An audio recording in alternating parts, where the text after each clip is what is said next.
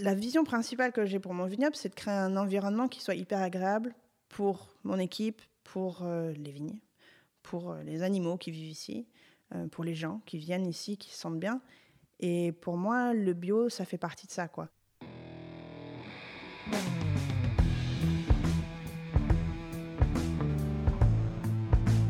Le vin, le jaja, le pinard, le pif. Il existe une ribambelle de termes pour désigner ce breuvage que nous aimons tant, le jus de raisin fermenté. Et c'est parce que nous l'aimons plus que tout que nous voulons mieux comprendre ce qui fait un bon vin. Cépage, climat et terroir y participent, mais avant tout, il y a la patte des vigneronnes et des vignerons. Je suis Romain, Je suis Florian. Je suis Antoine. nous sommes trois copains et nous vous emmenons à la rencontre de ces hommes et de ces femmes dans leur domaine pour les interroger sur la magie de leur métier et leur vie au milieu des raisins, des vignes et des barriques. Bienvenue à toutes et à tous dans le bon grain de l'ivresse.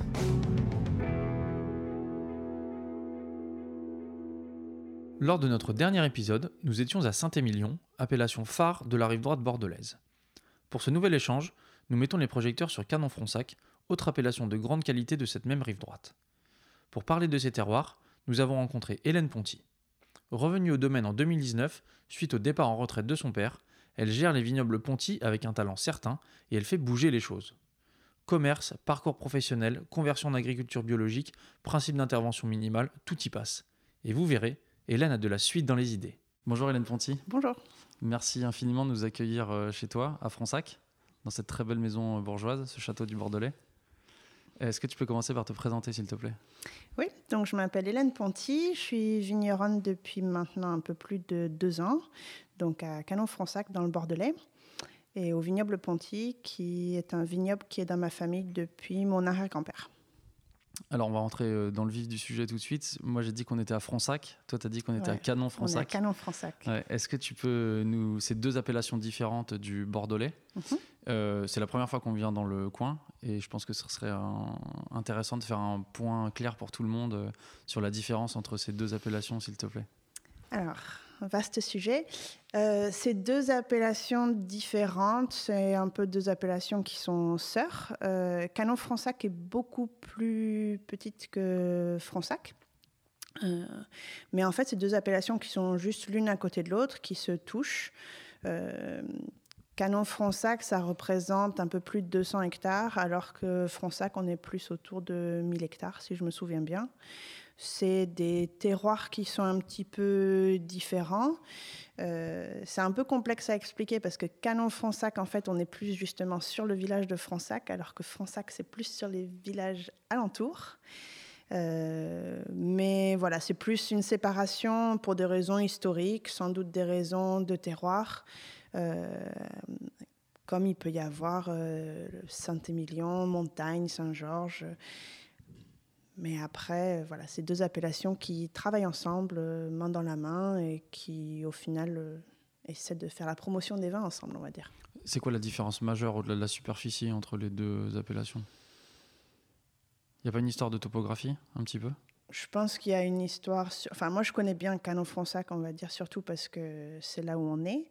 Euh, il y a principalement une différence de terroir. Pour moi, je pense que sur Canon-Fronsac, on a peut-être plus de terroir calcaire. On a un coteau qui est euh, assez calcaire sur le haut du coteau. Euh, encore une fois, je connais moins Fronsac, donc peut-être qu'ils ont aussi euh, beaucoup de calcaire sur certains endroits. Hum, Je pense que c'est surtout des raisons historiques. Voilà, pourquoi est-ce que les appellations ont été délimitées d'une façon ou d'une autre? On ne sait pas trop. Donc c'est toi aujourd'hui qui dirige les vignobles Ponty Ouais. Mais c'est une histoire familiale Est-ce que tu peux nous, nous en parler, euh, s'il te plaît? Ça a commencé avec ton arrière-grand-père, Ça a commencé avec mon arrière-grand-père qui était corésien et qui est arrivé dans la région, qui a rencontré euh, sa femme à Fronsac et qui a donc décidé de rester à Fronsac. Lui, il était assez passionné par le vin. Au début, il a commencé par être négociant, comme beaucoup de Corésiens à Bordeaux. Et, puis finalement, il s'est installé ici, là où on est, donc à Château du Pavillon. C'était la première propriété qu'il a achetée. Et puis après, c'est devenu une histoire de famille. Donc mon grand-père a commencé à travailler avec lui. Et c'est là qu'on a acheté notre deuxième propriété, Château Grand Renouille, qu'on a acheté, en fait, euh, j'aime bien cette histoire parce que c'est quand mon grand-père et ma grand-mère se sont mariés, ils ont pu acheter la deuxième propriété avec euh, l'argent de la dot de ma grand-mère. Donc, euh, c'était pas mal. c'était un peu ce qui se faisait à l'époque. Maintenant, c'est une époque révolue, mais, mais comme ça, on a pu acheter Château Grand Renouille, qui est donc notre deuxième propriété, qui est sur les coteaux de Canon-Fonsac. Et puis après, ça s'est transmis à mon oncle, parce que mes grands-parents ont eu six enfants. Et entre mon oncle et mon père, il y a 21 ans de différence. Donc c'est d'abord passé à mon oncle, et après c'est passé à mon père, et puis à moi en 2019. À quel moment tu t'es sentie vigneronne? Euh, De plus en plus depuis 2019, on va dire. Euh, là, vraiment depuis cette année, je pense où euh, je me rends compte que ça va. Si, comment dire J'ai fait deux cycles entiers. Je commence à vraiment, j'allais dire maîtriser mon sujet, mais c'est pas. Je pense qu'on maîtrise jamais complètement. Mais hum, je me sens équipée. J'ai l'impression d'avoir les outils et, et, les connaissances et, et ouais, de comprendre tous les aspects du travail, on va dire. Et la reprise du domaine, c'est quelque chose qui t'a toujours euh, tenté? Tu savais que tu allais faire ça ou euh, c'est Non, pas du tout en fait. Euh, c'est quoi ton parcours avant Moi, en fait, j'ai fait du droit à la base. En fait, donc j'ai grandi ici, mais mon père s'occupait de la propriété, ma mère travaillait aussi dans le vin. Donc, quand j'étais petite, je voulais entendre parler de tout sauf de vin, parce que vraiment, toutes nos discussions, tous nos repas, euh, c'était toujours le vin, le vin, le vin. Tous les amis de mes parents travaillaient dans le vin. Et je pense que j'avais fait un peu euh, une overdose. Quoi. Et après, il se trouve que je réussissais plutôt bien mes études. Donc j'avais fait du droit. Euh, et après avoir fait du droit, je pensais devenir avocate, mais j'ai voulu faire une école de commerce pour devenir avocate fiscaliste. Et donc j'ai fait une école de commerce et après, euh, pendant mon école de commerce, j'ai pu partir à l'étranger. Donc là, je suis partie étudier à Boston. Mm, et après ça, j'ai travaillé aux États-Unis en conseil, en stratégie. Et j'ai travaillé un petit moment aux États-Unis et après, pour des raisons personnelles, je suis partie en Chine. Et pendant tout ce temps-là, jamais j'aurais imaginé euh, revenir travailler ici. C'était vraiment pas du tout quelque chose qui me tentait ou enfin j'y pensais même pas quoi en fait. Et quand je suis partie en Chine, euh, là je savais pas trop quoi faire parce que je parlais pas très très bien chinois. Euh, puis j'étais un peu, je savais que je voulais plus faire de conseils, mais je savais pas exactement ce que je voulais faire. Et je commençais à me dire que tout le monde me disait euh, que j'avais un vignoble à Bordeaux, c'était trop bien, j'avais trop de chance. Alors que pour moi, avoir grandi ici, c'était quelque chose de normal en fait. Parce que quand on grandit ici, euh, tous mes amis, leurs parents avaient un vignoble ou travaillaient dans le vin. Et enfin, c'est, normal en fait. Et quand on sort de cet environnement, on se rend compte que finalement, c'est pas normal, c'est assez privilégié. Et, et qu'il faut pas, ouais, faut pas le prendre pour un pour un acquis ou quelque chose qui finalement euh, est ordinaire. Et donc j'ai commencé à me dire que c'est vrai que finalement c'était intéressant. Et ça m'a permis de voir une autre perspective aussi de, gens qui ne sont pas du tout dans le vin. Ils avaient plein de questions. Ils ne se rendaient pas compte euh, de comment on faisait le vin. Des choses qui pour moi me semblaient évidentes n'étaient pas du tout évidentes pour eux. Et donc ce qui m'a intéressé au début, c'était plus l'aspect euh, de mettre en relation des gens qui étaient intéressés par le vin, mais qui, avaient un peu l'impression d'être perdus, et puis euh, des gens comme mes parents qui étaient très techniques sur le vin, mais qui avaient peut-être justement du mal à parler avec ces gens-là parce qu'ils étaient trop techniques. Et ce côté-là, je trouvais ça intéressant. Et c'est comme ça que j'ai commencé à travailler avec mon père en important son vin en Chine, parce que pour le coup, la Chine, c'était vraiment l'endroit où les gens euh, étaient intéressés par le vin, mais ils connaissaient rien. Et puis petit à petit, euh, je me suis rapprochée de plus en plus du, de la propriété et ça s'est fait comme ça. Quoi. Comment ça marche l'import de vin en Chine? Comment ça se passe le commerce euh, sur place? Euh, C'est très différent de vendre des vins en France. C'est, c'est beaucoup de relationnel, c'est beaucoup de... Il faut être assez, comment dire, assez souple sur sa façon de voir les choses Enfin, pour moi, il y a deux façons de voir la vente de vin en Chine.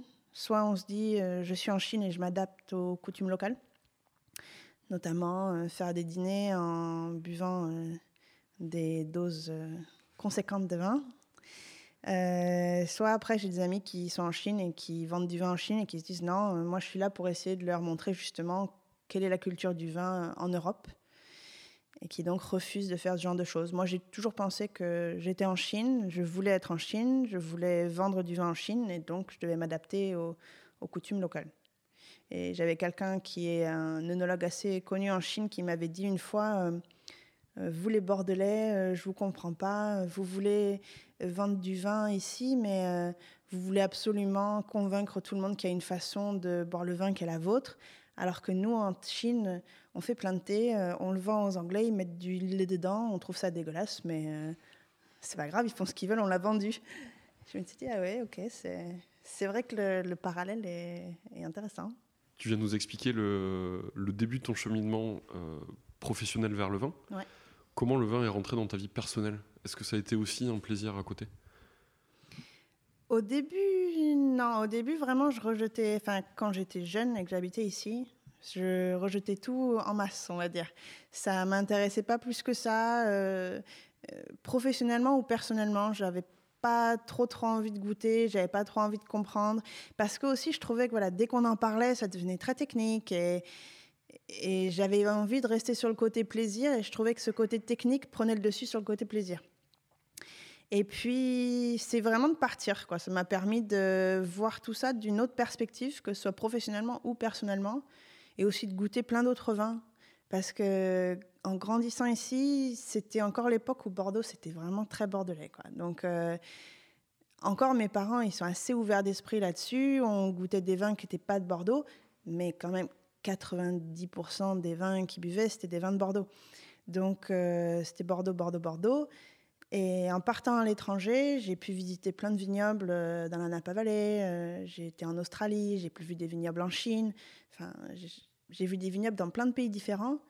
Et, et ça m'a un peu ouvert l'esprit là-dessus. Quoi. Quelles ont été tes premières émotions liées au vin? Hmm.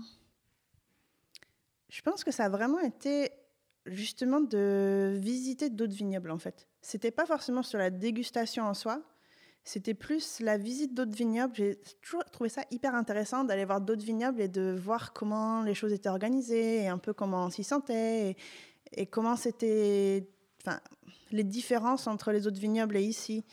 Et, et ça, c'est vraiment, euh, voilà, de, visiter d'autres vignobles et de se dire, ah, ça c'est un peu comme chez moi, et puis ça c'est complètement différent. Et de se rappeler certaines choses justement. De, on peut être dans un autre pays sur un vignoble et bien sûr, par exemple, dans la Napa Valley, c'est hyper différent sur le côté onotourisme. C'est des machines à, tourisme et en même temps, c'est vraiment intéressant de voir comment ils font ça. Et puis, il y a des aspects où finalement, on se dit, ah, mais ça, c'est aussi un peu comme chez moi et ça rappelle euh, certains souvenirs. Et ça, je trouvais ça assez. Ouais, ça m'a procuré pas mal d'émotions au début de de voir qu'on pouvait être à l'autre bout du monde et quand même avoir un lien avec euh, le vignoble sur lequel on a grandi. Quoi. Mm. Tu as passé quelques années en Chine, du coup, c'est un vignoble plutôt récent. Mm-hmm. Quelle est leur vision du vin euh, là-bas, aussi bien côté production que dégustation? Tu as commencé à en parler un peu tout à l'heure de la dégustation, mais quelle est leur vision eux? Euh, Bon, c'est difficile de généraliser, bien sûr, parce que c'est un peuple immense et on ne peut pas tout mettre dans, dans une seule pensée, mais en général, il y a quand même une façon de voir les choses pour le consommateur, on va dire euh, lambda euh, chinois. Le vin, à la base, c'est quand même un alcool. Donc, je trouve que pour nous, c'est difficile de leur expliquer ça qu'en France, le vin, c'est pas vraiment, enfin, j'allais dire, c'est pas un alcool. On sait bien que c'est un alcool, mais c'est pas, c'est pas comme de la vodka, quoi. Euh, c'est vraiment différent. Et par exemple, moi, je sais que quand j'étais jeune, justement, je pouvais aller. Euh, enfin, je me rappelle toujours de ça. J'étais allée. Mes parents étaient venus me voir aux États-Unis avec ma sœur, qui devait avoir à peine 21 ans. Et le restaurant voulait pas servir de vin à ma sœur parce qu'elle n'avait pas sa carte d'identité. Ils sont très stricts là-dessus. Et ma mère était effarée parce que c'est bon, c'est du vin, quoi. C'est pas de l'alcool, c'est du vin. Et donc pour nous, il y a vraiment cette différence. Quoi. Le vin, c'est pas vraiment considéré comme de l'alcool, alors que en Chine, toute boisson alcoolisée, c'est de l'alcool. Et donc notamment le vin, il y a un peu ce côté où ils aiment bien goûter le vin et l'apprécier, mais encore une fois, je parle vraiment du consommateur euh, normal, hein, pas de l'amateur qui aime beaucoup euh, les vins. On boit du vin, il doit y avoir ce côté où à la fin, ben, on est un peu bourré, quoi, parce qu'on euh, boit de l'alcool. Et, je sais que mes clients chinois, quand ils viennent en France et qu'on fait des dîners, par exemple, où on boit lentement, on mange lentement et on est juste là à discuter, ils comprennent pas, quoi. Ils aiment bien que ce soit rapide, qu'on mange rapidement, qu'on boive rapidement, et puis euh, soit c'est le soir et euh, c'est bon, on a trop bu, on va se coucher, soit on passe à autre chose. Ce côté vraiment plaisir, euh, déguster lentement, c'est pas encore vraiment rentré dans les mœurs. Ça, c'est toujours quelque chose qui est un petit peu compliqué. Après, sur le côté production, ça commence à peine. Moi, j'étais allée voir quelques vignobles, mais ça fait déjà ouais, 8-9 ans. Donc je suis sûre que ça a énormément changé depuis. Mais c'était quand même très dirigé par le gouvernement qui, euh, selon les provinces, investit beaucoup sur le côté euh, vignoble, notamment pour le tourisme. Et, euh, donc les vignobles suivent un peu les directions des gouvernements locaux parce que c'est eux qui mettent l'argent dedans pour faire développer cette industrie. donc c'était intéressant de voir quelque chose qui, qui commençait à peine, mais ils avaient l'impression de pas trop savoir où ils allaient en fait. Et... Mais bon, ça change, tout change tellement vite là-bas que ce serait sans doute déjà différent maintenant. C'est une expérience qui t'a plu, globalement, les années que tu as passées là-bas? Oui. Moi, enfin, la Chine, en fait, pour moi, j'aime bien dire que je regretterai jamais parce que ce que j'ai vécu là-bas, j'aurais pu le vivre nulle part ailleurs. Et c'était très, très intense. Euh, et parfois, je me disais, est-ce que ça me sert vraiment ce que je fais? Parce que est-ce que j'apprends quelque chose qui va me servir pour l'avenir? C'est tellement différent que je ne sais pas si ce que tu fais là-bas est vraiment... Tu peux en tirer des leçons pour d'autres marchés. Mais dans tous les cas, ouais, c'est des souvenirs euh, de fou. Moi, mes amis me disaient tout le temps que je devrais écrire un livre sur tout ce qui se passait euh, quand j'allais voir mes clients en Chine parce que j'ai eu des histoires mais complètement folles. Et donc ça, rien que pour les souvenirs, euh, ça valait le coup. Ouais, Qu'est-ce qui t'a convaincu de revenir ici alors? Hum, euh, à l'époque, c'était mon père qui m'a dit euh, Je peux prendre ma retraite dans six mois, donc il faudrait qu'on discute de ce qu'on veut faire. et j'ai dit Ouais, six mois, ça va être un peu tendu, je pense, mais on va essayer. Et là, en fait, j'étais vraiment à un point, moi aussi, où je me disais J'ai construit quelque chose en Chine je m'étais beaucoup investie sur d'autres choses aussi parce que euh, il y avait plein d'aspects. On n'avait pas de site internet, on n'avait pas de fiches techniques, on n'avait rien. Moi, j'avais besoin de ces choses-là, donc je les faisais. Euh, mon père parlait pas bien anglais, donc euh, je m'occupais d'autres marchés aussi. Et je me disais, ok, j'ai fait tout ça, mais c'est pas. J'aimerais bien maintenant pouvoir parler du produit vraiment que ce soit un produit que moi j'ai fait. Et je commençais à sentir ce besoin. Donc quand il m'a parlé de vouloir prendre sa retraite, c'était pile le bon moment aussi. Et je me suis dit, euh, bah, c'est l'étape logique, l'étape suivante logique. C'est, ce serait bête d'avoir fait tout ça et de s'arrêter maintenant. C'est lui qui t'a appris le métier du coup? Euh, Oui et non.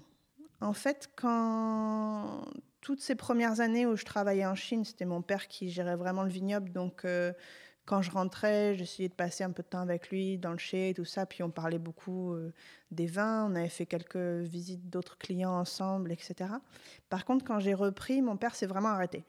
Donc il y a eu une transition très nette. Il n'a pas continué. Je pense qu'il en avait un peu marre aussi, notamment de tout ce qui était vigne et chai. Il aimait encore aller voir les clients, boire un coup dîner, et ça, il n'y a pas de problème. mais le côté vignéché, il en avait marre. Et, donc, euh, comme je faisais les choses un peu différemment, ça tombait bien. Moi, j'aime bien ouais, pas faire les choses euh, à moitié. Donc, euh, si je reprenais, je reprenais toute seule et je reprenais et je faisais les choses comme je voulais. Et donc, c'était bien, ça coïncidait. Mon père a voulu un peu prendre du recul là-dessus. Moi, j'ai pris les rênes et ça a été une transition assez nette. Qu'est-ce que as fait de différent, justement? Qu'est-ce que tu as apporté en arrivant ici? Alors, on est passé en bio, déjà, tout de suite. Euh, quand j'ai commencé, alors j'ai quelqu'un, j'ai pris quelqu'un pour m'aider sur la gestion du vignoble. Comme mon père justement, enfin, avait jamais fait de bio. Euh, enfin, il avait essayé à un moment, mais euh, comme c'était la fin de sa carrière, il n'était pas sûr sûr, il avait arrêté. Et moi, je voulais qu'on passe en bio, ça me semblait possible. Il y avait quand même beaucoup de vignobles qui avaient cette expérience du bio maintenant à Bordeaux en 2019. Et je me suis dit, euh, ça ne doit pas être euh, insurmontable, on va le faire. Mais moi, je n'avais pas cette expérience-là, mon père non plus. Donc, euh, j'ai pris un conseiller qui s'appelle Nicolas Cos, qui travaillait avant à Clopu Arnaud, pour m'aider sur les aspects bio, biodynamie, et puis aussi sur la gestion du vignoble en général. Et, et donc, lui m'a convaincu qu'on pouvait faire ça tout de suite. Euh, donc en 2019, il se trouve que c'était un millésime qui était euh, plutôt euh, bon, relativement facile. dès que j'ai repris, dès qu'on a commencé à travailler ensemble, donc au fin juin, on a tout de suite passé les traitements en traitements qui respectaient les règles de l'agriculture biologique. Et on a tout de suite suivi les règles du cahier des charges de l'agriculture biologique. Et à partir de là, on a continué comme ça. Quoi. Donc ça a été aussi une transition assez nette là-dessus. Et ça, c'était la première étape. Après, on a un peu changé la façon dont on vinifie. On était déjà connu pour faire des extractions assez douces, on va dire, mais là, on a passé l'étape supérieure. Et, puis après, on s'est lancé dans la biodynamie, qui était aussi euh, un petit changement dans la façon de voir le vignoble. Vous allez demander la certification? Pas pour l'instant. Euh, mais on, se laisse un peu le temps, notamment pour euh, euh, laisser le temps aux vignes de s'adapter, voir un petit peu ce qui se passe sur la qualité des raisins, etc. Mais on respecte, pareil, tout le cahier des charges. et puis, on en fait de plus en plus. C'est surtout cette année qu'on le fait à fond. Avant, c'était un peu en fonction de du temps qu'on avait, euh, des possibilités, parce qu'on n'est pas équipé, donc on fait tout à la main, les pulvérisations, les dynamisations. Donc, euh, ouais, ça prend beaucoup de temps. Justement, tu parles d'adaptation des vignes, là. Mhm. Vous avez fait donc un changement net en mhm. passant au principe de l'agriculture biologique, tu l'as dit. Comment elles se sont adaptées, les vignes? On entend souvent que... Euh, il y a une année ou deux où on sent que les vignes euh, souffrent un peu, c'est un petit peu difficile. Est-ce que vous l'avez ressenti ici également? C'est difficile à dire parce que comme en fait on n'a pas, euh, on a fait tout le vignoble comme ça. On n'a pas gardé une parcelle témoin où euh, on serait resté en conventionnel. Donc c'est toujours difficile à dire ce qu'on peut imputer au passage à l'agriculture biologique, ce qu'on peut imputer au millésime, à la gestion des sols, parce que c'est pareil, le travail des sols est différent, euh, la taille est différente, il y a plein de choses qui ont changé. Donc, quel est l'élément euh, perturbateur, entre guillemets? Exactement, c'est difficile à dire. Euh, en plus de ça, 2019, donc bon, on a repris sur la fin vraiment du cycle. on a eu un très beau millésime. 2020, on a eu un beau millésime. On n'a pas eu de gros rendement, mais 2020, c'était le cas de tout le monde. Euh, donc 2021, c'était un désastre 2021, c'était un désastre, mais c'était le cas de tout le monde. Euh, voilà, c'est difficile de dire. Est-ce que la vie. Non, enfin, nous, on voit plutôt des signes positifs sur euh, certaines parcelles de vignes. Je pense que peut-être, par exemple, pour des vignes qui sont plus jeunes, on voit les changements positifs plus rapidement parce que la vigne est un peu plus vigoureuse et elle s'adapte plus vite. Des vignes plus vieilles, c'est plus compliqué. Ça prend plus longtemps. Est-ce qu'elles souffrent plus au début? C'est possible. Mais encore une fois, sans, pour vraiment pouvoir dire ça, il faudrait avoir des parcelles témoins. Et ça, c'est pareil. Les gens me demandent est-ce que la biodynamie, tu vois une différence? Oui, mais pour vraiment dire qu'on voit la différence, il faudrait qu'on garde des parcelles témoins où on ne le fait pas et ce serait hyper intéressant, mais comme on y croit, ben, on le fait partout. Pourquoi tu croyais au bio au départ?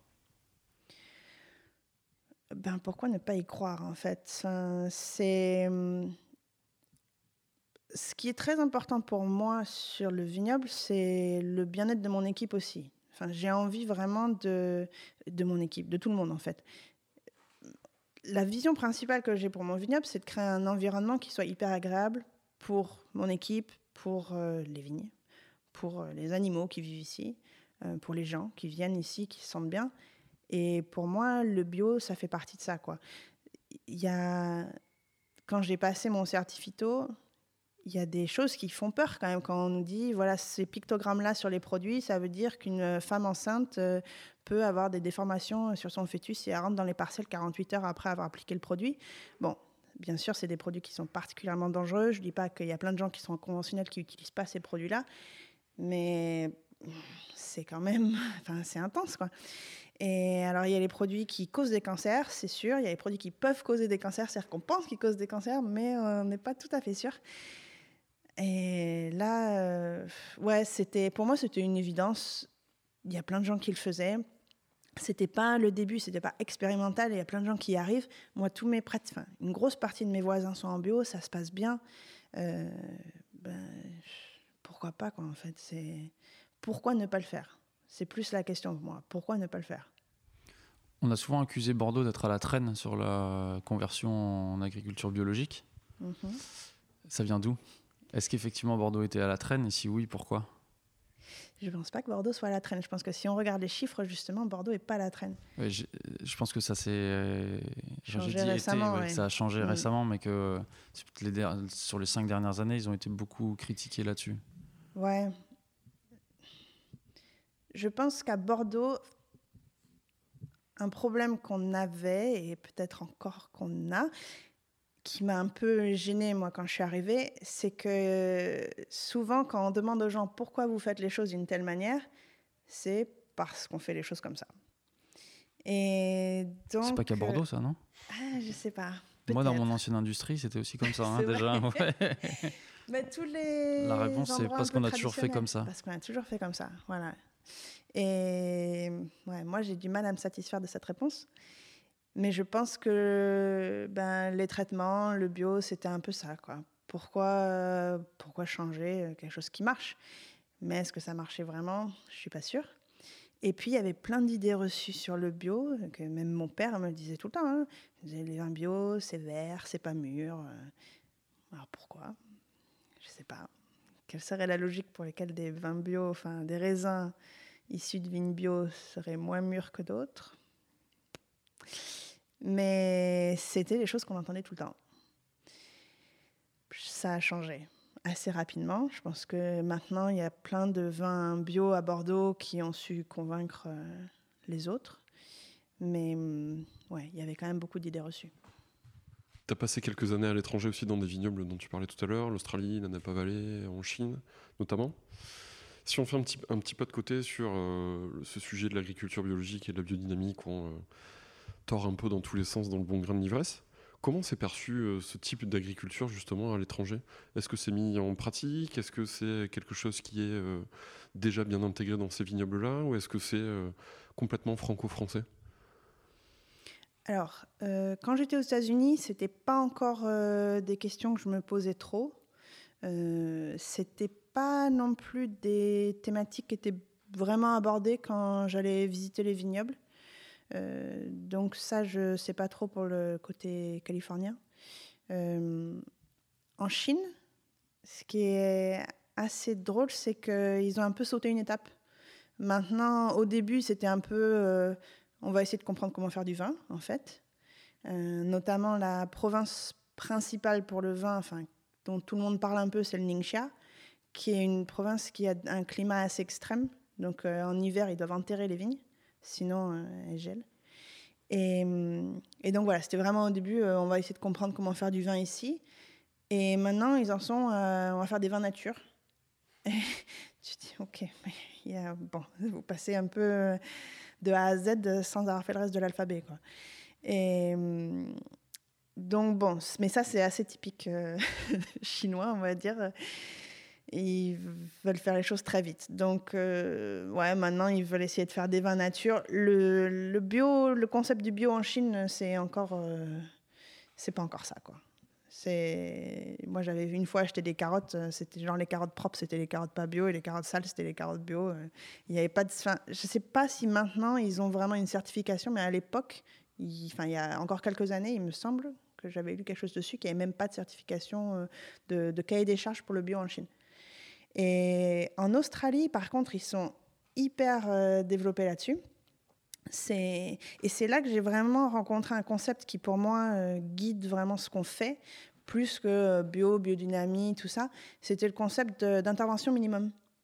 Et quand j'étais en Australie, ils parlaient tout le temps de ça. C'était, ouais, minimal intervention, low intervention. C'était tout le temps ça. Et j'aime vraiment bien ce concept. C'est en fait le concept de dire qu'on fait que ce qui est strictement nécessaire. On essaie de laisser la vigne euh, suivre son cycle, mais aussi les vins. On essaie de ne pas bouger les vins si on n'a pas besoin de les bouger, de ne pas les sulfiter si on n'a pas besoin de les sulfiter. Et, et ça, c'est un concept qui est hyper développé en Australie, que j'ai bien aimé. Par contre, ils sont souvent euh, bio. Enfin en, Australie, c'est pas comme ici parce que le, la vinif et la culture de la vigne sont séparées très souvent. Donc souvent, des gens, surtout notamment les jeunes viticulteurs, tout ça, ont pas de vigne. Ils achètent les raisins. Donc ils, comment dire, ils font leur vin, mais ils n'ont pas forcément des vins qui sont issus de vignes en bio, parce que c'est pas eux qui les font, les vignes. Donc euh, le bio en soi n'est pas hyper développé sur les raisins. C'est parce qu'il y a ce côté un peu dissocié entre la gestion de la vigne et la gestion du chai. C'est pas la même personne. Tu viens de parler d'une philosophie qui te plaît beaucoup de d'intervention minimum. Je ne vais pas utiliser l'expression anglaise. Au quotidien, pour toi, c'est quoi d'utiliser cette philosophie concrètement? Concrètement, c'est surtout dans le chai. C'est ouais, le minimum de manipulation sur les vins. C'est-à-dire que encore une fois, on essaie de se poser la question de pourquoi on fait chaque chose et de ne pas faire les choses juste parce que c'est comme ça qu'on les fait. Euh, et donc, on goûte énormément nos vins. Et en fonction, on décide de si on doit faire quelque chose. Et la plupart du temps, la réponse est on ne fait rien. Euh, donc, c'est comme ça pour euh, les soutirages, c'est comme ça pour le sulfitage. Après, on n'ajoute rien d'autre à nos vins. Euh, le sulfitage, l'idée n'est pas de faire des vins sans soufre, mais d'en mettre uniquement s'il y en a besoin. Donc, par exemple, tous nos vins, euh, les 2021 par exemple, là, depuis l'entrée de la vendange jusqu'à la fin des malots, n'ont eu aucun soufre. Enfin, pas du tout de sulfite. Et, et après, on goûte. Et si on pense que peut-être il y a un petit truc où on se dit, peut-être qu'il faudrait faire quelque chose, Là, on va sulfiter très légèrement. Euh, les soutirages, c'est pareil. Les vins, on rentre la vendange. Après, une fois que c'est écoulé, ils vont dans un autre contenant. Et puis, ils ne bougent pas. Quoi. Sauf si vraiment on se dit, ah, il faudrait peut-être soutirer parce que telle ou telle raison. Mais sinon, ça ne bouge pas. Et donc, c'est voilà, vraiment cette philosophie d'essayer de toucher les vins le moins possible. Et si on les touche, les protéger euh, le plus possible. Tu nous as parlé de l'évolution que tu avais apportée dans le, vignoble. Est-ce que ce que tu es en train de dire de ton travail dans le c'est aussi une autre partie de ce que tu as changé par rapport à ce que faisait ton père et euh, ton oncle avant? Ça a changé un petit peu. Mon père, on lui avait toujours reproché de. Enfin, toujours, non. On lui avait reproché pendant une certaine période de faire des vins qui n'étaient pas assez extraits, pas assez boisés, parce que c'était la période où il fallait faire euh, des trucs bien costauds, euh, bien extraits. Et donc, il était déjà connu quand même pour essayer de faire des vins qui étaient plutôt sur la finesse. Euh, mais c'est vrai que quand nous, on a commencé, mon père, lui, il, faisait, il me disait, il faisait 30 minutes de remontage pendant ce vinif, deux fois par jour, sur chaque cuve. Euh, c'était un peu euh, la recette, on va dire. Quoi. 30 minutes le matin, 30 minutes le soir. Nous, on fait selon, encore une fois, les dégustations, ce qu'on ressent et ce qu'on pense qu'il faut faire. Entre des remontages qui durent entre 30 secondes et 3 minutes. Et une fois par jour, peut-être deux fois. Et quand mon père a vu ça au début, il était là, oh là là là, mais qu'est-ce que vous faites? Enfin, Ça va pas le faire. Euh, et puis finalement, il a goûté les vins, il a trouvé que c'était pas si mal, donc, euh, donc ça allait. Mais ouais, c'était quand même continuer dans un, dans une même philosophie. Il n'y a pas un, grand écart dans les, entre les vins que faisait mon père et les vins que je fais. Mais euh, c'est pousser tout ça un peu plus, euh, encore, euh, à l'extrême peut-être. Tu viens de nous expliquer que tu avais apporté des changements assez importants à la fois à la vigne et en cave, donc il y a nécessairement le style des vins qui a un petit peu changé. Euh, un domaine historique comme ça, vous avez une structure de clientèle euh, probablement assez fidèle, ou en tout cas une partie de votre clientèle qui est assez fidèle. Comment est-ce qu'ils ont réagi à tous ces changements? Alors c'est une bonne question. Euh, j'ai pas encore tout à fait la réponse parce que l'intérêt du vin, c'est qu'on les fait, mais on les vend deux ans plus tard souvent. Donc euh, voilà, moi ça fait deux ans et quelques que j'ai commencé, donc je commence à peine à vendre mes vins. En plus de ça, on a aussi une... Euh, on est à Canon Fronsac, on fait des vins qui ont besoin de temps. Et donc, on a une gamme avec des vins qui sont faits pour bu plus rapidement. Ceux-là, je commence à les montrer, les miens. Mais par exemple, Château du Pavillon, Château Grand Renouille, qui sont plus, euh, nos vins un peu emblématiques. Euh, les 2019, on ne va pas les vendre avant moins de 2-3 ans. Quoi. Donc, euh, pour l'instant, je n'ai pas encore de retour de nos clients particuliers qui sont des gens qui, en effet, achètent nos vins depuis très longtemps. sur nos clients cavistes, pour l'instant, les retours sont très positifs. Euh, sur les premières cuvées qu'on commence à sortir, sur les vins un peu plus faciles à boire, qui sortent plus rapidement, euh, les retours sont vraiment, vraiment positifs. Et puis aussi, nous, on a, ce qu'on aime bien faire maintenant, c'est expérimenter un peu plus. Donc tous les ans, on sort aussi une cuvée qui, qui est différente de ce qu'on faisait avant, pour essayer, pour apprendre quelque chose, pour s'amuser. Et les retours sur ces cuvées-là sont bonnes aussi. Euh, et ça, c'est. Mais c'est pas changer quelque chose qu'on faisait avant. C'est-à-dire que je prends pas Château Grand Renouille et je le change complètement. Je crée quelque chose de nouveau. Notamment, par exemple, sur le blanc, mon père faisait un blanc qui était euh, un très bon Bordeaux blanc, mais relativement classique. Et au début, on a juste changé un peu le style pour euh, avoir un peu plus de fraîcheur. Et puis, et puis là, on s'est dit, on va faire quelque chose de complètement différent. On va faire un blanc de macération.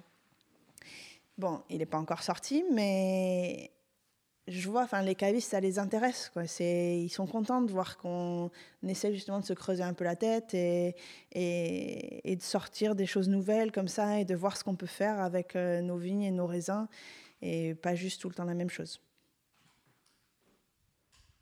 Vous êtes un domaine, euh, donc on est à Bordeaux, vos vins, euh, vous les vendez entre 10 et. Enfin, ils se retrouvent en prix TTC entre 10 et 25 euros en gros, quelque chose, quelque chose comme ça? C'est ça. Donc c'est une catégorie de Bordeaux dont on n'entend pas souvent parler euh, dans les médias, parce qu'on entend souvent parler des grands crus classés, qui sont l'image de marque euh, de, de, Bordeaux, alors qu'à mhm. Bordeaux, il y a quand même pas loin de 6000 domaines, si je ne si je me trompe pas, plus chose comme ça. Voilà. c'est qui vos clients? À qui vous vendez vos vins? Nos clients, c'est beaucoup les cavistes, déjà. Mais nous, on a une clientèle qui est vraiment diversifiée. Euh, ce qui est un atout. Mais c'est beaucoup de cavistes en France, euh, beaucoup de particuliers, quelques restaurants et un peu d'export sur euh, des importateurs qui ont eu un coup de cœur sur ce qu'on fait ou qu'on connaît bien depuis longtemps. Enfin, c'est pas des gros importateurs, c'est des importateurs un peu de niche. Ce qu'on fait pas, en gros, c'est la, grosse, la grande distribution et on vend pas au négoce non plus. C'est un peu les deux choses qu'on ne fait pas. Les cavistes, il y a des régions de prédilection un peu ou des régions plus importantes que d'autres? Ouais, Bordeaux. La majorité des vins de Bordeaux est, est bu euh, dans le Bordelais et à l'étranger C'est quand même une bonne enseigne. Quand on est sur des... On a d'excellents cavistes à Bordeaux. Je dois dire qu'on a de la chance. On a vraiment d'excellents cavistes à Bordeaux. Et je suis sûre qu'il y en a ailleurs, mais il y en a des très bons à Bordeaux. Et quand on est chez de très bons cavistes à Bordeaux, bah déjà, les gens du vin y vont et voient nos vins. Ça leur donne une opportunité de les goûter. Nous, on a fait plein de clients comme ça, de gens qui ont goûté nos vins euh, chez des cavistes et qui ont été intéressés, ou alors tel caviste ou tel restaurateur leur a parlé de nous et ils ont voulu avoir nos vins. Ça vraiment, enfin, c'est comme ça qu'on a trouvé plein de clients. Et, et, puis même les touristes euh, viennent, ils vont goûter nos vins dans un restaurant à Bordeaux ou alors, ils vont acheter une bouteille chez un caviste à Bordeaux, ils vont aimer, j'espère. Et puis, ils nous appellent et ils veulent venir euh, visiter le vignoble et ils vont acheter plus de bouteilles ici. Ou alors, en rentrant chez eux, ils vont nous dire où est-ce qu'on peut trouver vos vins dans notre pays. Et, donc, ouais, les cavistes de Bordeaux et les restaurants de Bordeaux, c'est vraiment quand même euh, c'est une grosse aide pour nous. C'est quelque chose qui représente nos vins, qui les met en avant. Et donc, c'est vrai qu'on est assez présent à Bordeaux, mais après, on essaie d'être présent dans toute la France. On est assez présent en Belgique aussi, parce que c'est un marché historique pour nous. Comme la Champagne sans doute en effet.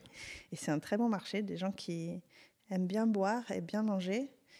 D'ailleurs, quand je suis allée en Belgique, souvent, je me suis dit que finalement, la Chine, ça m'avait servi parce qu'ils boivent bien aussi. Donc, il euh, faut pouvoir tenir la route. Tu as un ou deux cavistes à Bordeaux à nous citer là pour qu'on parle des, des gens qui travaillent bien et qu'on les mette un peu en avant? J'en ai plein, mais c'est vrai que les gens avec qui euh, on travaille, il y a Autre Château, il y a la Cave de l'Univers, il y a Claude Millésime. Euh, je vais en oublier, ils vont pas être contents. qui on travaille. Non, mais franchement, euh, euh, il y a plein de cavistes à Bordeaux qui sont super. Wine More Time, qui est un caviste bar à vin, c'est super aussi. comment ils s'appellent les autres Cousins et compagnie, c'est ça. C'est super, on n'est pas chez eux, mais c'est super. Il y en a plein. Bon, c'est déjà pas mal là. Je pense que nos auditeurs qui ont à Bordeaux euh, ont de quoi prendre des notes et ils si, la Cité du Vin aussi. Il y a la cave de la Cité du Vin qui est un peu plus classique peut-être sur la sélection, mais pour des touristes qui viennent visiter Bordeaux, euh, la Cité du Vin c'est une super expérience et, la cave qui est en dessous, euh, c'est top pour trouver un peu des domaines j'allais dire emblématiques. Bon, il y a nos vins, je ne sais pas si on est emblématique, mais, mais des domaines qui représentent bien Bordeaux et des vins de toute la France, c'est c'est aussi une super cave. Et en plus, ils diffusent notre podcast sur leur site internet, donc on les aime eh beaucoup. Ben, voilà. Euh, pendant des années, c'est toujours un peu le cas, on a beaucoup entendu parler du Bordeaux bashing. Mhm. Est-ce que vous, vous en avez souffert de ça? En termes de vente déjà? On en a souffert un petit peu, mais hum, comment dire ça a, été, ça a pu être compliqué, notamment à Paris. On a perdu des clients à Paris et quand on les appelait, on avait la réponse c'est euh, on fait pas de Bordeaux. Bon, ok. Enfin, je veux dire, euh, goûte les vins d'abord ou c'est pas, je veux dire, Bordeaux c'est pas un grand sac dans lequel euh, on peut mettre tout le monde quoi. C'est tout le monde fait des choses différentes. Il y a des gens qui font des choses intéressantes, mais il y avait vraiment ce rejet quoi. On fait pas de Bordeaux. Bon, très bien. Et c'est pareil, il y a des restaurants, il y avait même des restaurants à Bordeaux pendant un moment qui avaient très très peu de Bordeaux sur leur carte. Euh, mais je dirais pas qu'on en a souffert plus que ça parce qu'on a toujours eu des clients qui étaient quand même euh, des clients proches pour nous. Le fait qu'on ne travaille pas avec le négoce, par exemple, je pense que ça nous a permis de pas trop souffrir de ça. Parce que nous, euh, les cavistes avec lesquels on travaille, c'est pas on leur vend du vin une fois et puis après, euh, on les voit plus. Enfin, on va les voir souvent. C'est aussi l'avantage des cavistes à Bordeaux, c'est qu'on peut se déplacer facilement pour aller les voir. Et, euh, c'est une relation sur le long terme.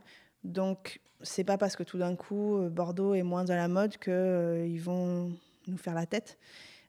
Ils nous connaissent, ils savent ce qu'on fait, on peut leur parler.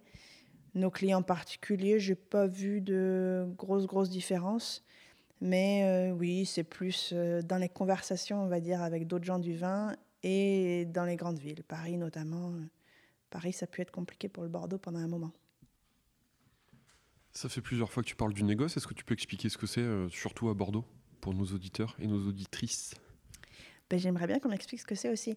Mais je ne sais pas. Le négoce, c'est des gens qui... Ça peut revenir plein de formes, le négoce. C'est ça qui est compliqué en fait. C'est que le négoce, ça peut être euh, à la fois juste euh, euh, des gens qui sont l'intermédiaire entre des vignobles et des cavistes ou des clients particuliers ou des importateurs qui font un peu un travail de sélection, on va dire. Mais ils peuvent aussi être négociants vinificateurs ou faire des achats en, ce qu'on appelle tirer boucher, c'est-à-dire qu'ils achètent par exemple une cuve entière de vin et ils vont la mettre en bouteille sous leur propre étiquette. Euh, souvent, j'imagine, plus pour des marchés export. Donc le négoce, ça peut être vraiment plein de choses différentes. Et en plus, je dis ça, mais nous, on fait un peu de négoce aussi parce que on a donc des clients particuliers, des clients restaurateurs qui aiment bien qu'on leur vende notre vin, mais qui aiment bien qu'on puisse proposer d'autres choses aussi. Donc on a des vignobles qu'on adore, on aime beaucoup leur vin, et donc on revend leur vin parce que pour nos clients particuliers, il nous faut confiance. Ils veulent, euh, euh, il nous faut confiance pour sélectionner les vins. Donc le négoce, ça peut avoir cet intérêt-là, vraiment de proposer une sélection à des gens qui font justement confiance en, en nos goûts. Mais parfois, je trouve que le négoce, c'est il y a beaucoup de vignobles bordelais qui avant confiaient pratiquement toute leur distribution au négoce. Et donc, pour moi, à partir de là, le négoce doit faire un certain travail de construction de l'image de marque euh, du vignoble, de, de, promotion de la marque euh, dans le monde ou auprès de, de ces clients-là. Et je trouve que parfois, c'est pas forcément bien fait. Et ça, ça m'embête un petit peu. Et comme moi, j'aime bien contrôler euh, qu'on fait en général. j'ai un peu du mal à, me dire on va travailler avec eux, je vais pas savoir où mes vins vont être vendus, comment c'est vendu, à qui, euh, ce qu'on dit sur nous. C'est ouais, c'est pas trop trop euh, mon idée. Et, j'ai, enfin, j'ai certaines expériences qui, m'ont un peu énervé, notamment des négociants qui vont me contacter en disant euh, j'ai tel client qui m'a fait une demande sur votre vin, est-ce que vous pouvez me dire les tarifs on n'est pas gros, hein. je veux dire, euh, on a peut-être une petite réputation, mais on n'est pas non plus mondialement connu. Donc, s'il y a une demande, je veux dire, en général, je sais d'où ça vient. Les négociants, ça va venir de Chine, très souvent. Donc, je dis, euh, dans quel pays votre client? Parce que ça dépend aussi des exclusivités, tout ça. Il est en Chine, D'accord, très bien. Le marché chinois, c'est moi qui l'ai construit. Donc, je connais tous mes clients en Chine, enfin, tous mes clients distributeurs. Donc quelqu'un qui achète déjà mon vin en Chine, c'est sûr, ça passe par un de mes clients actuels. C'est obligé. Donc quel est mon intérêt d'aller donner mes prix à un négociant pour qu'il vende à mon client actuel? Et moi, j'y gagne rien du tout. J'y perds puisque la marge, je la donne au négociant. Et je me dis, mais quel travail il fait, quoi, en fait? Parce que mes vins, quand il n'a pas eu de demande dessus, il n'en a rien à faire. Donc bon, me prendre un client que j'ai déjà pour lui revendre déjà, bah, bon, super. Voilà, ça, ça m'énerve un petit peu. Mais après, je suis sûre qu'il y a de très bons négociants qui font très bien leur travail. Et c'est comme tout métier, il y a des gens qui le font bien, des gens qui le font pas bien. Mais... Tu as parlé de réputation mondiale. Un jour, je vous souhaite euh, peut-être de l'avoir. Mhm. On a quelques kilomètres à vol d'oiseau d'une appellation, pour le coup, qui a une réputation mondiale énorme, qui s'appelle Pomerol. Je connais pas. Qui a des terroirs plutôt équivalents. Il y a peut-être des gens qui vont sursauter en, entendant ça. Il y a des domaines qui, euh, à Pomerol, vendent leurs bouteilles une fortune. Pourquoi Canon Français n'arrive pas à le faire alors que si on fait le parallèle avec, avec Pomerol sur les terroirs, sur la taille de l'appellation, sur le potentiel des vins et donc des terroirs, on est un peu sur le même style de vin. Pourquoi Canon Français n'arrive pas à, pas réussir à prendre ce train-là? Alors, pourquoi est-ce qu'on n'arrive pas à le faire? Pourquoi est-ce qu'on n'arrive pas à vendre nos vins au prix des vins de Pomerol? Pourquoi Pomerol a réussi à faire ça? Parce qu'ils ont osé le faire, je pense, tout simplement, et qu'on n'a pas osé le faire. Euh, parce qu'aussi, je pense que c'est plus facile de le faire quand on est quelqu'un qui a les poches euh, profondes et que si ça se vend pas ou c'est pas trop impactant sur euh, les finances euh, de la société en général. Et donc, je pense qu'à Canon Fransac, on est, on est des gens prudents et donc on n'ose peut-être pas trop et on prend pas trop trop de risques. Et donc, on fait notre petit chemin pas à pas, mais ouais, on n'ose pas assez, je pense, en général. Donc, tout ce qu'on fait, c'est quand même pour montrer que Canon Fronsac fait des vins de qualité, mais on n'ose pas vraiment mettre le point sur la table.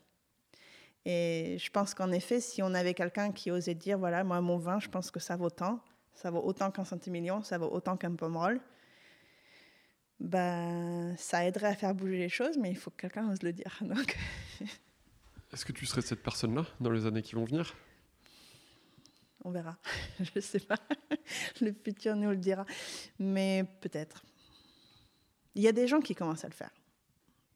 Et, je pense que si on se... Les choses bougent à Canon-Fronsac quand même, et à Fronsac. Euh, je dis toujours Canon-Fronsac aussi parce que c'est là où je suis, encore une fois, que je connais mieux, mais Fronsac, c'est aussi comme ça. Euh, les choses bougent. On est une appellation qui est très engagée, notamment sur l'environnement. on a beaucoup de propriétés qui sont en bio. Et c'est pareil, moi je trouve que ça, on devrait en parler plus. Et on n'ose pas trop, parce qu'il y a des gens qui ne sont pas en bio et on veut pas, on veut pas trop euh, embêter les autres. Mais c'est aussi pour ça qu'on travaille bien, parce que justement, on travaille bien ensemble et on s'entend tous bien. Mais il y a des gens qui font des super trucs, euh, pas que nous, à Fronsac et à Canon Fronsac, et je pense que petit à petit, euh, on... les gens du vin le savent. On a quand même une réputation qui est intéressante à Fronsac et à Canon Fronsac. À chaque fois que des gens du vin me parlent de Fronsac ou de Canon Fronsac, c'est un peu la même question, c'est c'est des super vins, c'est des super terroirs, pourquoi est-ce que c'est pas plus connu? Mais bon, ça veut dire que quand même, la plupart des gens du vin savent que Fronsac et Canon Fronsac, c'est des super vins, des super terroirs. Donc c'est déjà pas si mal. Il y a plein d'appellations de Bordeaux, je pense, qui seraient ravis qu'on parle d'eux comme ça. Donc bon, après, il y a encore du travail à faire, mais c'est déjà pas si mal. C'est qui ceux qui sont. Euh, enfin, tu viens de parler de ceux qui sont. qui ont commencé à vendre un peu plus cher, là, peut-être? C'est qui des noms qu'on puisse en acheter avant que ce soit hors de prix, s'il te plaît? Non, mais même nous, je vais te dire, on, a, on essaye de vendre plus cher, mais hum, c'est pas facile parce que, comme tu disais, on a des clients historiques. Et leur dire, bon, ben, ce que vous achetiez 20 euros, maintenant c'est 30 euros. Alors j'ai des clients, voilà, on augmente les prix petit à petit. Ils m'ont dit oui, c'est vrai, vous êtes en bio maintenant, je comprends et tout ça. Mais hum, bon, il y a plein d'autres façons de, faire passer la pilule. Mais c'est compliqué quand on a des gens. Moi, c'est vraiment le côté émotionnel. C'est des gens qui nous ont soutenus depuis très longtemps. Moi, j'ai des clients particuliers qui nous prennent euh, vraiment beaucoup de vin quoi, chaque année. Euh, je pense que leur cave, elle est pleine de nos vins je ne sais pas ce qu'ils en font euh, parce que c'est des quantités, une personne ne peut pas boire ça par an. Quoi. Et, c'est ça tous les ans. Et même un millésime qui n'est pas un bon millésime, enfin, moi, je suis vraiment pour l'honnêteté là-dessus. Je n'ai pas envie de dire si, si, c'est un super millésime, euh, juste c'est pourri ailleurs et pas chez nous. Euh, on leur dit, quoi, c'était pas terrible, c'est des vins qui sont pas des vins de garde, mais à boire au bon moment, ça peut être bien. Et eh ben ils prennent quand même. Et donc ces gens-là qui te soutiennent tous les ans, qui vraiment euh, croient en toi, moi j'ai des clients qui m'envoient des mots, mais c'est vraiment adorable. Et leur dire, bon, ben maintenant, allez, 50% d'augmentation, ça me fait un peu mal. Quoi. Hum, bon, encore une fois, je sais pas, il y a des façons de que tout le monde soit content, mais, mais moi, il y a ça qui me freine un petit peu quand même. Qu'est-ce qu'il faut là, dans les années à venir pour que les vins soient encore meilleurs ici? Ici chez moi ou ici à Bordeaux Non, chez toi. Euh, qu'on continue le travail dans la vigne. On a énormément de travail de restructuration du vignoble qui a été vraiment bien entamé, mais qui va prendre longtemps. Euh, redonner de la vie dans les sols. On avait des sols qui étaient quand même assez tassés, assez pauvres. Et là, c'est pareil, c'est quelque chose qui prend longtemps de redonner de la vie dans les sols, redonner de la vigueur à la vigne. On a beaucoup de travail de complantation, de replantation, notamment sur euh, nos plus beaux terroirs à Renouille. On a beaucoup de, vignes, de parcelles qui sont en jachère. Euh, et voilà, ça, ça va nous permettre petit à petit de, dessiner des profils de vin qui vont permettre de montrer justement ce qu'on peut faire avec Renault Fonsac. Avec euh, peut-être des profils de vin un peu plus modernes aussi. Mais c'est du travail de longue haleine, mais c'est intéressant parce qu'on va voir la progression dans les vins. Je trouve que chaque millésime qu'on fait, ça montre quelque chose de nouveau. Et, c'est ça l'intérêt du vin aussi, c'est de voir le cheminement de son vigneron. Moi, jamais je pourrais me dire, euh, OK, donc les 20 prochaines années, je vais faire la même chose tous les ans. Ça va être super sympa. non, c'est vraiment, je veux que le travail reste intéressant pour moi, pour mon équipe, Donc, euh, tous les ans, on va s'améliorer, tous les ans, on va faire des choses différentes. Il y a énormément de choses à faire, parfois, ça fait peur, mais hum, c'est justement ça qui va rendre le travail euh, intéressant. On voudrait en savoir un peu plus sur tes goûts euh, en matière de vin. Donc, je vais te poser quelques questions. Je voudrais que tu répondes le plus rapidement possible, s'il te plaît. Est-ce que tu te souviens de ta première claque, ta première grande émotion? Ma vraiment première grande émotion dont je me rappelle encore, c'était bizarrement un Bordeaux. C'était Cheval Blanc 90. Et ça, je me rappelle encore. C'était. En plus, j'étais à Hong Kong dans un. C'était pas, c'était pas le lieu, c'était pas le moment, c'était vraiment juste le vin pour le coup. C'était même pas bu au beau moment, c'était genre à l'apéro. Enfin, on boit pas Cheval Blanc 90 à l'apéro, quoi. Mais ouais, c'était mémorable. Pas nous en tout cas. Non, moi non plus d'habitude, hein, mais bon. Ta plus grosse émotion Ou ton plus grand souvenir Ça, ça c'est vraiment mon plus grand souvenir. De vin, j'étais Cheval Blanc 90. Ce jour-là, c'est le vin qui m'a qui m'a vraiment marqué. Enfin, je me suis dit, waouh, Bordeaux, c'est quand même ça, quoi. Parce qu'on peut dire ce qu'on veut, et je suis la première à dire que parfois Bordeaux, c'est chiant. Mais Bordeaux, ça peut être vraiment, vraiment grand. Et, ça, ça c'était ma plus grande émotion aussi pour ça, quoi, pour me dire, je peux boire, j'ai tendance à boire, mais peu de Bordeaux finalement. Et, parfois, ça peut vraiment être grand. Une autre grande émotion, alors je me rappelle plus malheureusement le nom du vin, mais j'ai eu plusieurs fois des vins de Bordeaux qui, enfin, je vous dirais le nom, personne ne sait ce que c'est, enfin, pas des choses particulièrement connues, mais sur des vieux, vieux millésimes une bouteille qu'on va sortir comme ça en se disant allez, on va voir. Et en fait, c'est top. Et ça, euh, ça c'est aussi Bordeaux, quoi. De pouvoir sortir une vieille, vieille bouteille, hein, des choses des années 60, euh, et juste pour essayer. Et là, c'est top. Et ça, c'est aussi des émotions parce que c'est des choses où on n'en entend rien. Et en fait, c'est magique. Un cépage que tu adores Un cépage que j'adore. Hmm. Le chenin quand même. Et puis le Cabernet Franc. Ah, c'est pas ce que tu détestes? Le Vionnier. Ouais, désolé. Et ta dernière émotion de vin, la plus récente? Euh, La plus récente, euh, les vins du Muscadet Jérôme Breteau. Sa dernière cuvée, la Granite. J'ai goûté ça récemment. C'était mais trop bon. Enfin, vraiment trop bon. Et puis, argile blanc du domaine des ardoisières, parce que ça, c'est vraiment trop bon aussi. Hum, voilà. Je, suis très blanc, en fait, et, et je bois vraiment un peu de tout. Mais ouais, Breteau d'eau, euh, granit, là, c'était. Euh, et ça, c'est un truc qui m'a fait justement réfléchir aux appellations. Parce que le muscadet, quand même, on peut dire ce qu'on veut sur Canon Fonsac, mais le muscadet, c'était pas, pas la joie, quoi. Et, et au final, est-ce que enfin, est-ce que c'est l'appellation qui a fait le boulot pour sortir le muscadet de ces idées reçues? Ou est-ce que c'est certains viticulteurs qui ont justement fait des grands vins où maintenant on se dit Ah ouais, c'est ça aussi, quoi. Bon, on se dirige tranquillement vers la fin de l'interview, mais tu viens de me tendre une perche en parlant de chenin.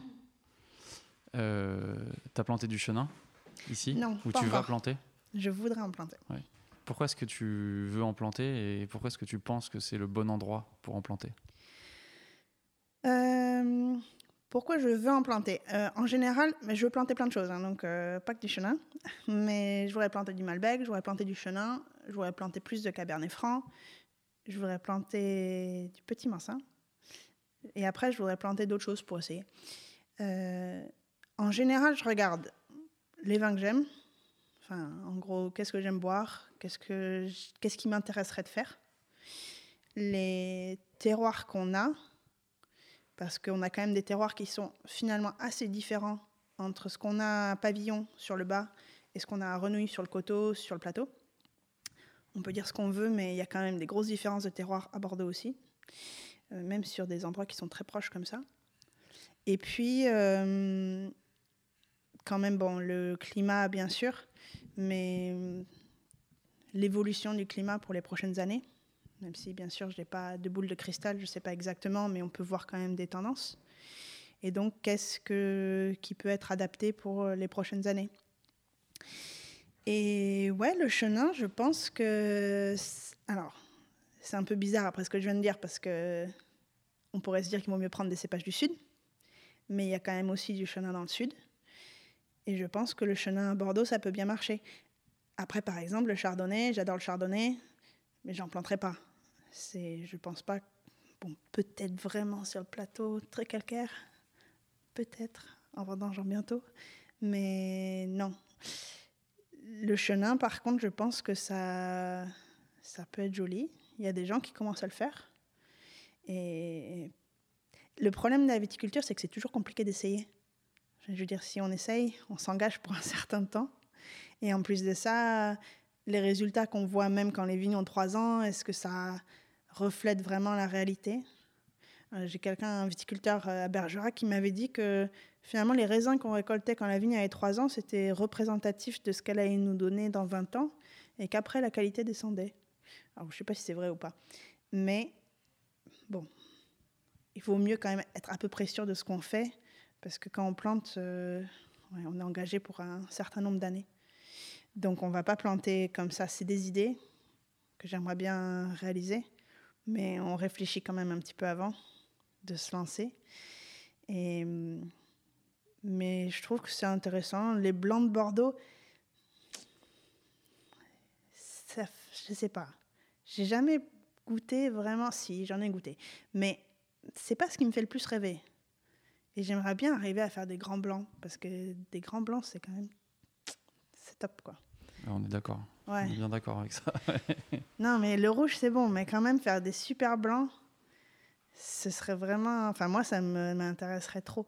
Et, et pour l'instant, alors j'ai des vieux sémillons, donc ça, c'est pas mal. Hmm, mais je pense qu'il y a plein de choses à faire. Et c'est pas assez exploité, je pense. En grand blanc, là, en sémillon, récemment, euh, j'ai goûté le domaine de l'Astre, mhm. qui est, euh, si je me trompe pas, dans le Bergeracois. Euh, un peu avant, je crois. Ils sont entre le Bordelais et Bergerac. Ils ont, j'ai goûté une cuvée avec une majorité de ces millions qui était vraiment euh, fantastique. Ah, ça tombe bien, j'ai une bouteille dans ma cave, donc euh, je pourrais goûter. Est-ce que tu es heureuse dans ce que tu fais? Ouais. Ouais, ouais, moi,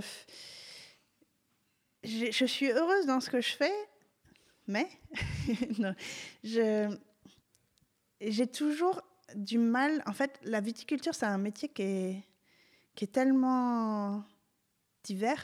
Enfin, il y a tellement d'aspects du métier différents que ceux avec lesquels j'ai toujours du mal, c'est je, je me sens un peu tirée dans tous les sens.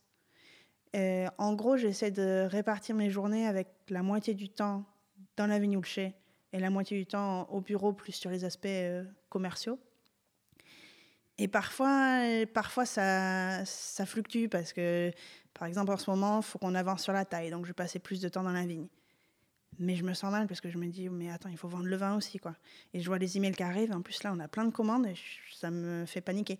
Et après, si je passe plus de temps au bureau, je me dis, mais non, mais je devrais être dans la vigne. Et j'ai toujours, je sens un peu comme si j'étais euh, un peu tirée des deux côtés et un peu écartelée entre, entre ça. Et ça, je trouve ça parfois, ça, c'est source de stress, on va dire. Mais ça ne veut pas dire que. Je suis heureuse dans, ce que je fais. De voir les changements dans la vigne, de voir les gens qui aiment les vins.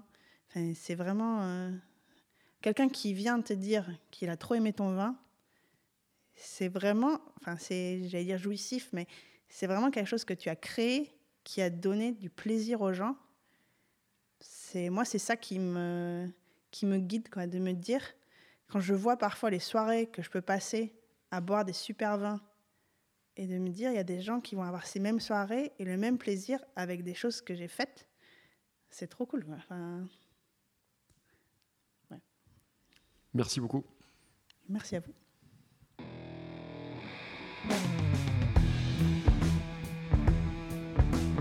Tout ça donne envie de déboucher une bouteille, n'est-ce pas? On comprend. D'autant plus qu'Hélène propose des vins pour étancher toutes les soifs. Alors ce serait dommage de se priver. On espère sincèrement que cet épisode vous a plu, car c'est un vrai plaisir pour nous de vous faire découvrir à la fois ce nouveau visage de la scène bordelaise et l'appellation Canon Fronsac qui mérite l'attention des amoureux du vin. Une fois de plus, Bordeaux bouge avec une belle diversité de personnes, de philosophies et de styles de vin. Merci à toutes et à tous pour votre fidélité et votre soutien actif en étoiles, commentaires et dons sur notre page Tipeee tipeee.com slash le bon grain de l'ivresse. C'est pour vous et grâce à vous que nous faisons tout ça, alors merci. À la réalisation aujourd'hui, Antoine Sica, Florian Nunez et moi-même Romain Becker. Merci à Manu pour la post-production, à Emmanuel Doré pour le générique original et à Léna Mazilu pour les graphismes. On se retrouve très vite pour de nouvelles aventures viticoles. D'ici là, éclatez-vous et buvez bon